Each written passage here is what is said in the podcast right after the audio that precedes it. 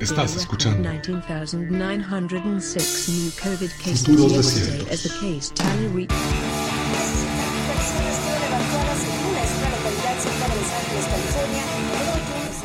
Bienvenidas, bienvenidos.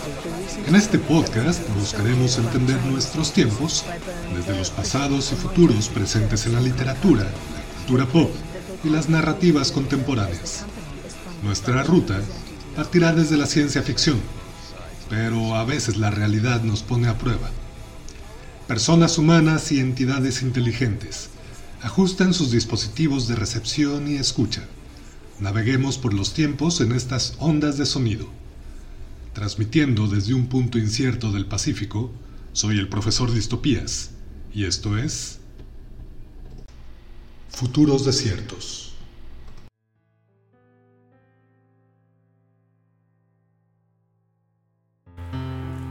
Muy buenos tiempos a ti que escuchas esta transmisión de futuros desiertos, tal vez en circunstancias infinitamente improbables. Ante todo, no te asustes. Ne panic, panic, panic, panic. Y no olvides llevar una toalla, precisamente porque el autor que abordaremos en esta ocasión es Douglas Adams, con su Guía del Autoestopista Galáctico. Humor cósmico que cuestiona la misma realidad, nuestras nociones filosóficas más arraigadas, el antropocentrismo occidental, a las religiones y a lo que se le ponga enfrente, desde el absurdo y recordándonos continuamente que no nos tomemos la vida demasiado en serio, porque siempre está la posibilidad de despertar una mañana con la notificación de que van a destruir el planeta, porque van a construir una ruta hiperespacial que casualmente pasa justo por este sistema solar, fundamentalmente inofensivo. Carajo, ni siquiera notificaron para pensar qué hacer un día antes. De esta manera da inicio el libro, y también esta transmisión. Comenzamos.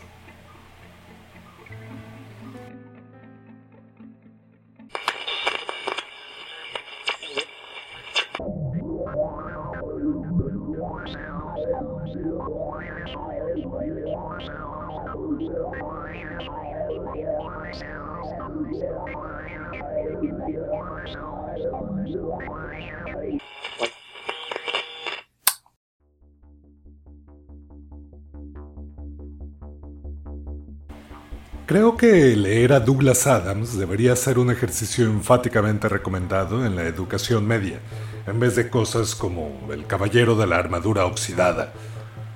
Me aterra que haya generaciones que consideran a la ciencia ficción como un ejercicio pretencioso, complicado, solamente militarista o basado en estereotipos de superhumanos refritados hasta el hastío. O sea, sí, pero no es lo único que hay. Y justamente es lo que nos recuerda con estilo relajado y ligero. Hasta que a la vuelta de página, una ballena, nombrando maravillada la existencia mientras cae del cielo durante algunos segundos antes de impactar contra el suelo y dar fin a su fugacísima e igualmente improbable existencia, reitera que las grandes preguntas no solo son aburridos planteamientos formulados por señores serios con trajes caros, y si nos preocupa más que un adolescente acceda a la imagen de una ballena muerta por defenestración cósmica, es debido a que tal vez hemos estado discutiendo cosas más importantes, como el número mínimo pertinente de señores serios con trajes caros que son necesarios para cambiar un foco. Este señor poco serio de trajes normales, que algún fulano dirá que es el padre del pop, fue británico, nacido en el 52, y estudió filología inglesa, además de demostrar particular interés en el humor, siendo parte de diversos grupos cómicos. Uno de ellos, justamente, fue el germen de los Monty Python. Y si aún no conoces a estos humoristas, por favor, dale una oportunidad. Películas como Monty Python and the Holy Grail, The Life of Brian, o The Meaning of Life son grandes referentes del sí, humor políticamente incorrecto. del que realmente cuestiona las instituciones y no del que es equivalente a un señor serio con traje caro pateando perritos. Entonces, Adams hizo la tarea y entendió muy bien de qué va todo. ¿O no? Y consideró que lo mejor que podía hacer era actuar como si realmente lo supiera y hacer muchos chistes al respecto. Y si así fue, lo hizo de manera magistral. Comenzó su carrera realizando algunos guiones, entre los cuales resaltan tres capítulos de Doctor Who, gran serie británica, a la cual tal vez deba dedicar algunas transmisiones de futuros desiertos. Y justamente con la influencia de estos dos grandes íconos de la BBC, Monty Python y Doctor Who, es que su obra terminó de formarse identitariamente, en un estilo humorístico del cual se volvió exponente también. Desde la universidad mostró interés por temáticas religiosas. Por ejemplo, fue reconocido por un ensayo en el que abordaba a los Beatles y William Blake y la poesía religiosa presente en sus obras. Y es que, justamente, manifestó ser ateo radical, sustentando muchas de sus críticas sociales en los problemas originados por las religiones. Falleció joven, en el 2001, porque congruente con sus principios, una buena broma cósmica no requiere ser extensa, ni tener plot twist. Basta con su mera existencia. La comedia británica en buena medida se caracteriza por sus sketches breves, un estilo muy propio de los Monty Python. Debido a que la guía del autoestopista galáctico fue originalmente un programa de radio en forma de sketches con secuencia narrativa, su adaptación a novela de alguna manera estuvo o, mantuvo esa estructura. Aunque hay algunas críticas respecto a que no mantiene la esencia del programa original, creo que más bien es la forma proto-hipster del... Güey, es que es mejor el libro, güey y lo lees mientras escuchas las maquetas originales de Pink Floyd en vinilo, güey. Porque, a fin de cuentas, son distintas versiones dirigidas a distintos públicos y está bien que así sea. Por ello, en las novelas que conforman la trilogía de la guía del autoestopista galáctico, encontraremos capítulos breves, lo que hace que sea una lectura tremendamente cómoda, agradable y que podemos pausar en cualquier momento en vez de esperar a concluir un capítulo más largo que cuadra panteonera. Así podemos intercalar cómodamente la lectura de algunos capítulos del libro con cuatro horas de TikTok entre cada pausa. La idea del programa se le ocurrió en el 71, mientras viajaba por Austria Leía un libro sobre autoestopismo en Europa acostado en medio del campo, en ese particular estado etílico que dejan un par de cervezas oscuras después de dos días sin comer.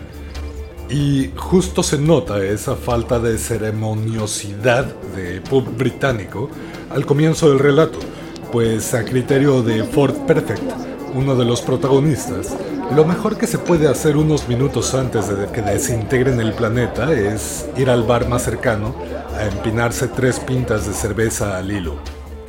A partir de 1978 comenzó la emisión de la serie radiofónica y la primera entrega novelada fue publicada un año después. Terminó constituyendo una trilogía de cinco libros, aspecto consistente con el esfuerzo de reformulación de la realidad a la que demostró ser asiduo Adams, de hecho, a ocho años de su fallecimiento se agregó un sexto libro a dicha trilogía, escrito por Eoin Colfer. La trilogía de la Guía del Autoestopista Galáctico se conforma por la novela homónima, que es la primera, El restaurante del fin del mundo, La vida, el universo y todo lo demás, Hasta luego y gracias por el pescado, Informe sobre la Tierra fundamentalmente inofensiva. Para cerrar con Y una cosa más, el sexto libro anteriormente referido. También escribió otra trilogía, aunque la tercera novela fue publicada post-mortem, tal vez en un astuto giro del guion, sobre Dirk Gently, un detective holístico Particularmente, aún no leo estas novelas, aunque ciertamente están en lista de espera, y probablemente sean retomadas en alguna futura transmisión. No obstante, estas han sido adaptadas en un par de ocasiones a series televisivas, siendo la última en 2016, producida por BBC América, cuyas dos temporadas están actualmente disponibles en Netflix y las recomiendo enfáticamente. En ella aparece Elijah Wood, actuando como solo él sabe hacerlo, como Elijah Wood, el personaje atormentado y con vida mediocre que nunca se entera de nada, el Jon Snow de la ciudad promedio estadounidense. O de la comarca. Pero, ¿qué diantres es un detective holístico? ¿Qué es la guía del autoestopista galáctico? ¿Cuál es el sentido de la vida, el universo y todo lo demás? ¿Cuál es la tercera especie más inteligente del planeta? ¿Por qué los humanos continuamente repiten y manifiestan lo que a todas luces es evidente? ¿Por qué pulsamos botones que explícitamente nos piden no pulsar? ¿De cuántas formas podemos demostrar la indemostrabilidad de Dios? ¿Qué voy a comer hoy?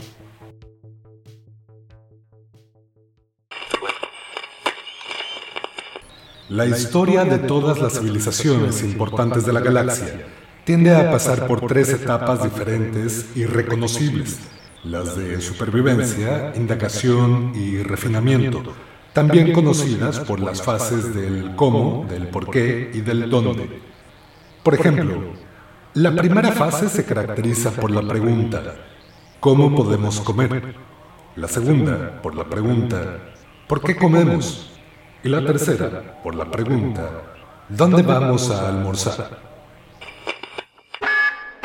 Por favor, no vuelva a presionar ese botón.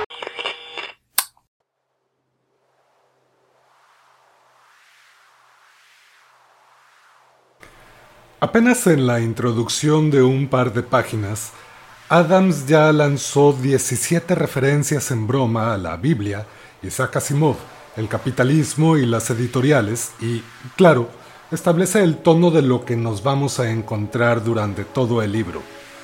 Es broma, pero si quieres, no es broma.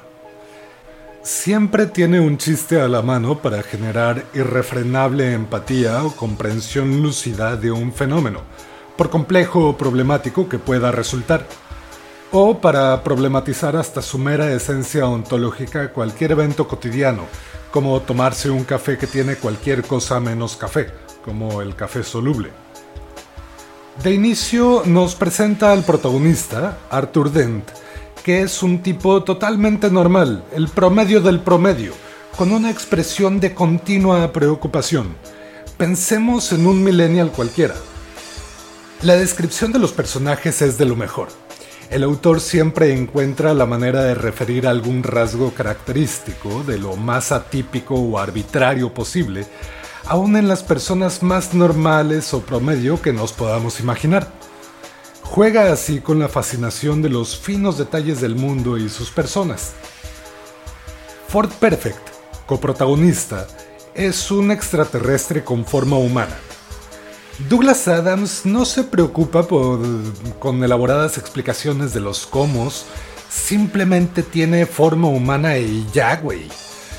En la novela es descrito como un tipo muy similar a Mark Zuckerberg, de hecho, extrañamente parecido a Mark Zuckerberg, precisamente con la expresión de aquella vez que compareció en un tribunal debido a la cuestionable gestión de la privacidad en su plataforma social.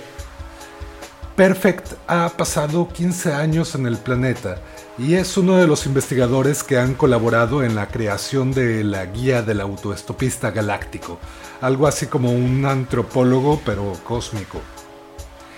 Vamos conociendo a los personajes a la par que establece el punto de partida en la trama.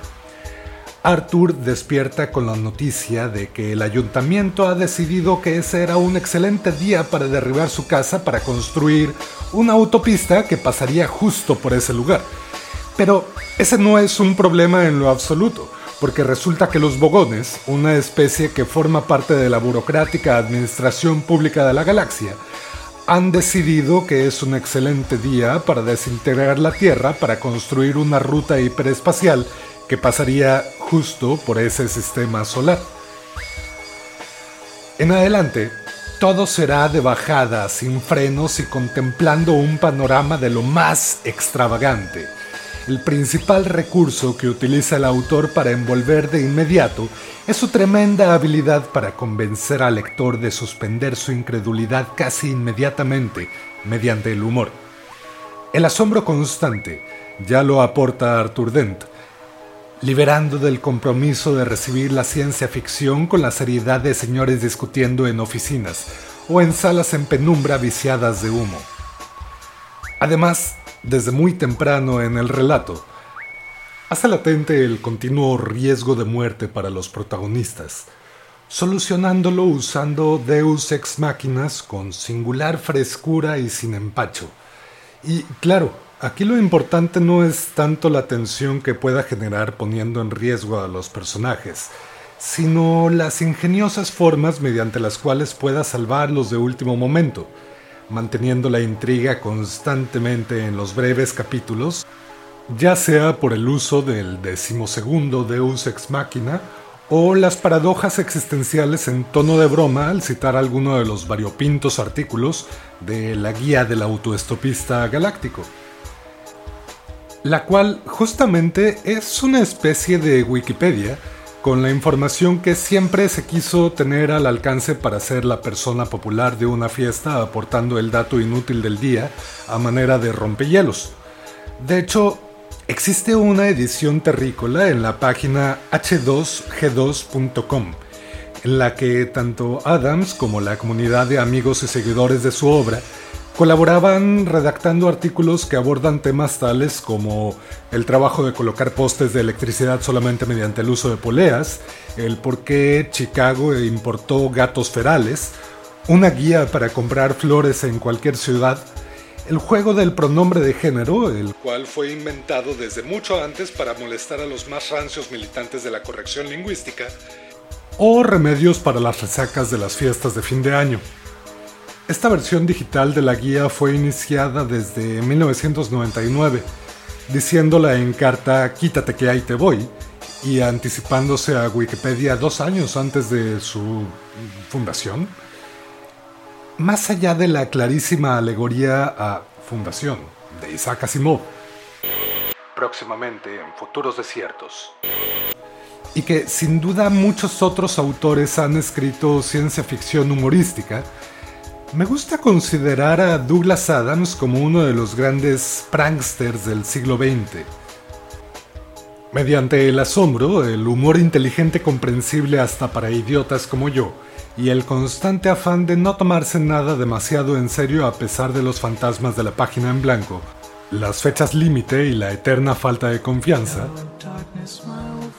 logró lo que otros de su generación, aunque sin drogas, creo pero probablemente sí bastante cerveza. Es respetuoso con la incredulidad de quien especta, siempre. Y justo por esa sensibilidad, justo desde esa invitación creativa a la contemplación más perpleja que le sea posible a la sensorialidad orgánica a la que se dirige, justo porque estaba tal vez más enojado de lo que alguna vez se permitió escribir, y justo porque al ponerse a pensar en la vida, el universo y todo lo demás, tal vez a veces se desarrollan habilidades que permiten afrontar, mal que bien, lo estúpidamente absurdo que puede ser que un tifón, huracán, ciclón, tornado, o sea cual sea la perturbación de flujos físicos que aqueje la región que usted, la mejor entidad escuchante que ha existido, habite en este presente que no fue nombrado en este momento, pero que está siendo experimentado en este momento. No, ya se fue. Cuyo vórtice confluya en un caño pueda, por puro azar de su existencia, ensamblar un avión comercial nada más con los materiales que arrastró mientras destruía alguna ciudad al azar. A ver, detengámonos un momento. Es más, hagamos una pausa antes de lo contemplado porque, aunque no parezca, Douglas Adams exige. Y no es queja, pero ya sabemos. No te vayas. Aunque esta es solo una expresión figurada, pues las estadísticas marcan que si estás escuchando este motor de improbabilidad, nuevo Nintendo 69.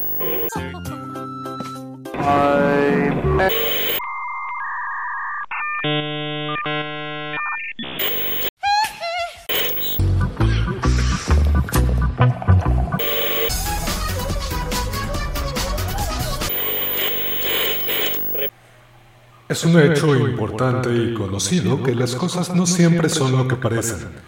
Por ejemplo, en el planeta Tierra el hombre siempre supuso que era más inteligente que los delfines porque había producido muchas cosas.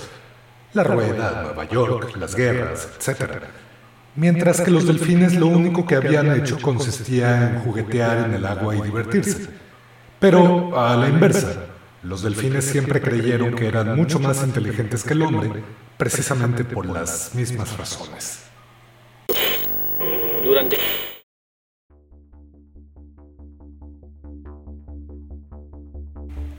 Ante la insondabilidad de la existencia, nuestros intentos de comprensión del universo siempre serán poco menos que equivalentes a los gráciles saltitos de un cachorrito convencido de atravesar una avenida en hora pico. No obstante, contamos con la ciencia para ello, y Douglas Adams utiliza el humor como la gran paradoja que nos permite detenernos un momento para preguntarnos por qué pensamos como pensamos y por qué en este momento estoy consumiendo las secreciones y excreciones de microorganismos en forma de algo que a la humanidad nos ha dado por llamar fermentos y reproducir extraños rituales en torno a ellos y su consumo.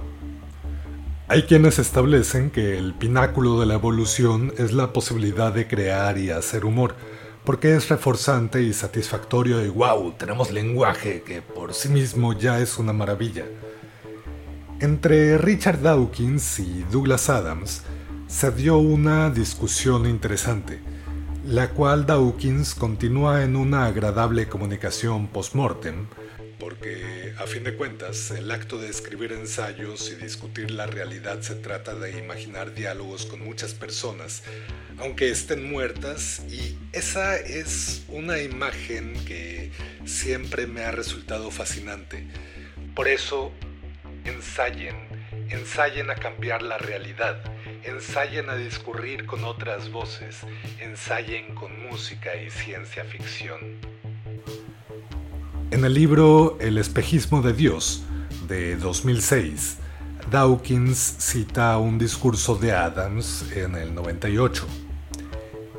El hecho de que vivamos al final de un pozo de gravedad, en la superficie de un planeta cubierto de gas, que gira alrededor de una bola de fuego nuclear 150 millones de kilómetros más allá, y que pensemos que eso es normal, es obviamente una indicación de lo retorcida que tiende a ser nuestra perspectiva. Una de las tesis centrales en la obra de Adams es la divertida reflexión continua en torno al principio antrópico. Realmente no estoy seguro de poder explicarlo, porque es tremendamente hipnotizante la tautología que puede contener. Hold my beer. Trataré de explicar el principio antrópico. Si tratamos de considerar la existencia de vida extraterrestre, esta de alguna manera deberá ser congruente con la forma en la que existimos como humanidad.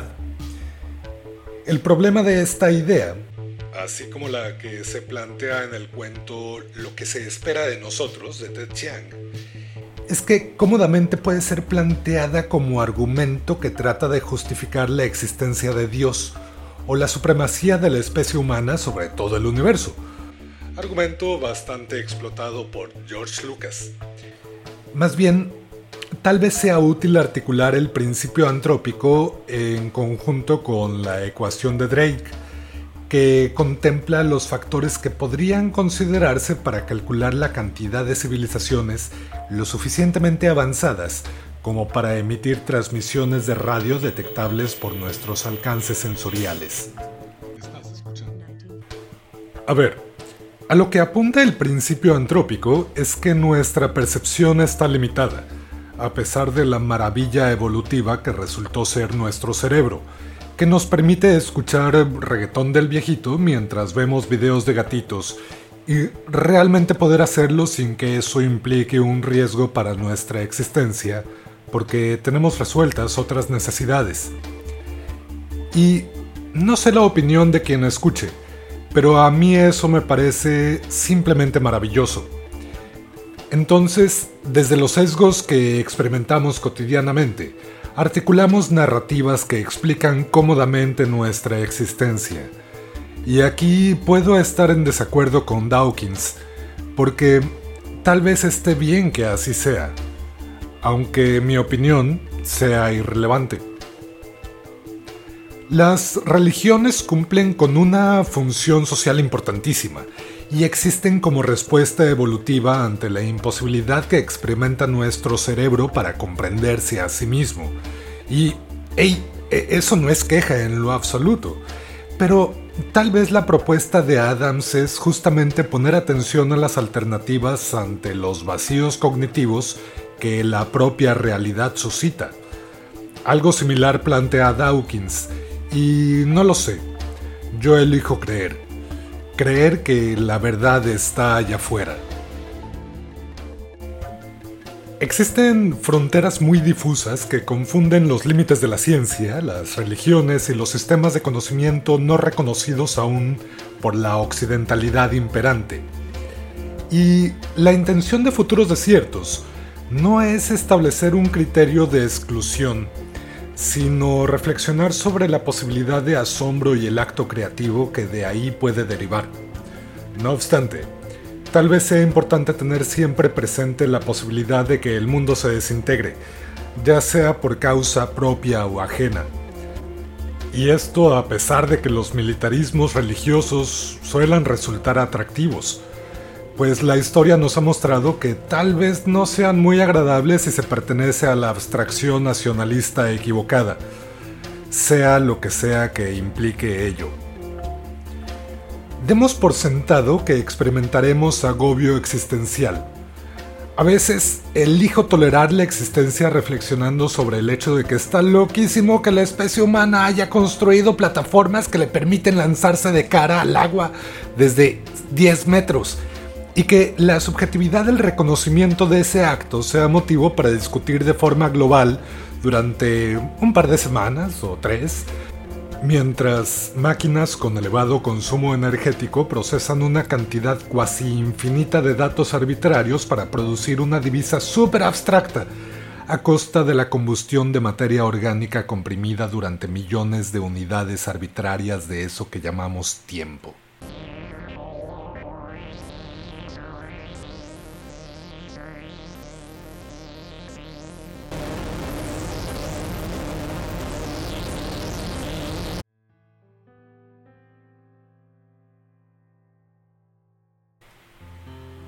Tengo el privilegio de hablar y quejarme sobre la trascendencia humana. Ejerzo desde la arbitrariedad de mi existencia un algoritmo que me condiciona a emitir ondas de sonido a un espacio etéreo no del todo conceptualizado aún, esperando poder incidir en las formas de existencia subjetiva que pueden experimentar entidades orgánicas o sintéticas. Soy un idiota gritándole tal cual a la nube. Me queda claro que la existencia no depende de nuestra opinión. El resto del mundo puede sin duda existir sin futuros desiertos, pero los futuros desiertos sin duda existirán sin el resto del mundo y sus opiniones efímeras. ¿Qué hacen aquí? Atención. Este es un mensaje a la humanidad. Atención. Este es un mensaje a la humanidad. La guía del autoestopista galáctico tiene varias cosas que decir respecto a las toallas. Dice que una toalla es el objeto de mayor utilidad que puede poseer un autoestopista interestelar. En parte, tiene un gran valor práctico uno puede envolverse en ella para calentarse mientras viaja por las lunas frías de Jaglan Beta. Se puede tumbar uno en las refulgentes playas de arena marmórea de Santraginus 5, mientras aspira los vapores del mar embriagador. Se puede uno tapar con ella mientras duerme bajo las estrellas que arrojan un brillo tan purpóreo sobre el desierto de Cacrafún. Se puede usar como vela en una balsa diminuta para navegar por el profundo y lento río Mot. Mojada se puede emplear en la lucha cuerpo a cuerpo. Envuelta alrededor de la cabeza, sirve para protegerse de las emanaciones nocivas o para evitar la mirada de la voraz bestia Bubblegrater de Tral, animal sorprendentemente estúpido. Supone que si uno no puede verlo, él tampoco lo ve a uno. Es tonto como un cepillo, pero voraz, muy voraz. Se puede agitar la toalla en situaciones de peligro como señal de emergencia y, por supuesto, se puede secar uno con ella si es que aún está lo suficientemente limpia. Y lo que es más importante, una toalla tiene un enorme valor psicológico. Por alguna razón, si un estrag, un es un no autoestopista, descubre que un autoestopista lleva su toalla consigo, automáticamente supondrá que también está en posesión de cepillo de dientes, toallita para lavarse la cara, jabón, lata de galletas, frasca, brújula, mapa, rollo de cordel, rociador contra los mosquitos, ropa de lluvia, traje espacial, etc. Además, el Strag prestará con mucho gusto al autoestopista cualquiera de dichos artículos o una docena más que el autoestopista haya perdido por accidente. Lo que el Strack pensará es que cualquier hombre que haga autostop a todo lo largo y ancho de la galaxia, pasando calamidades, divirtiéndose en los barrios bajos, luchando contra adversidades tremendas, saliendo sano y salvo de todo ello y sabiendo todavía dónde está su toalla, es, sin duda, un hombre a tener en cuenta.